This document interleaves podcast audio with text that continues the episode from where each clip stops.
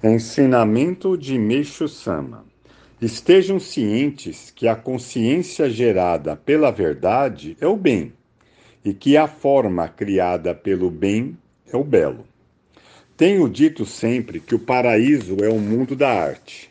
Mas, se nos limitarmos a esta afirmação, o conceito ficará por demais abstrato. Naturalmente, o aperfeiçoamento das artes plásticas, da literatura, das artes cênicas e das demais artes resultaria no mundo mencionado, o que seria amplamente satisfatório. Na realidade, é preciso que todas as artes estejam presentes, ou melhor, que tudo se transforme em arte.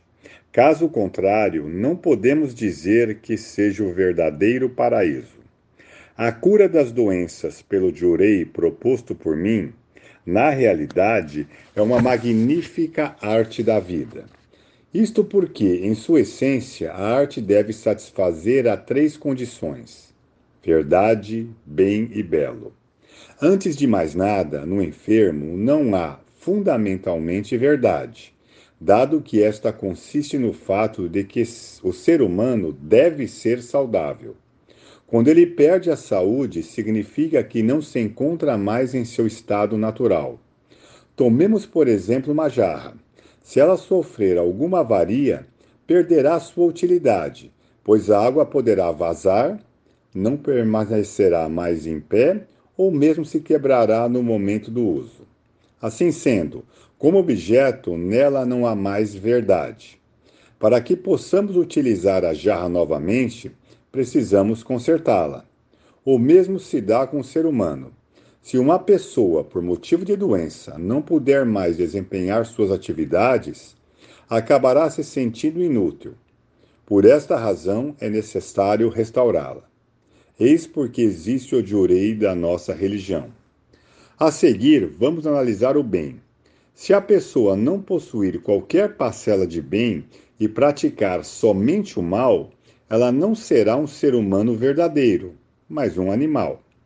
Tal espécie de pessoa causa prejuízos à coletividade em que vive. Portanto, significa que, muito mais do que desnecessária, sua existência deve ser negada. Todavia, isso compete a Deus, que detém o poder de concessão da vida e da morte. Como resultado da própria conduta, muitas pessoas fracassam, sofrem de doenças ou caem na extrema pobreza. Algumas chegam a perder a vida. Isto vem a ser realmente o julgamento de Deus.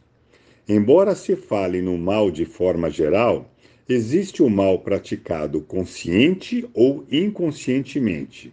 Assim sendo, o sofrimento de quem pratica o mal varia de acordo com essa diferença. Neste aspecto, existe uma rigorosa imparcialidade. Para finalizar, falaria sobre o belo, mas por ser o assunto de domínio de todos, dispenso maiores comentários. Como se pode observar claramente, a condição fundamental para transformar este mundo em paraíso está na concretização da verdade, do bem e do belo. Assim sendo, tanto a cura das doenças que realizamos como a reforma dos métodos agrícolas são, evidentemente, artes. A primeira, conforme afirmei anteriormente, é a arte da vida, e a segunda, a arte da agricultura. A construção do protótipo do paraíso que estamos realizando paralelamente a essas duas artes é a arte do belo. Com a junção das três, ou seja, consubstanciadas à trilogia Verdade, Bem e Belo, construiremos o mundo da luz, que não é senão a concretização do paraíso terrestre. Do mundo de Miroco. Coletânea Alicerce do Paraíso, volume 5, O Paraíso é o Mundo da Arte, 4 de outubro de 1950.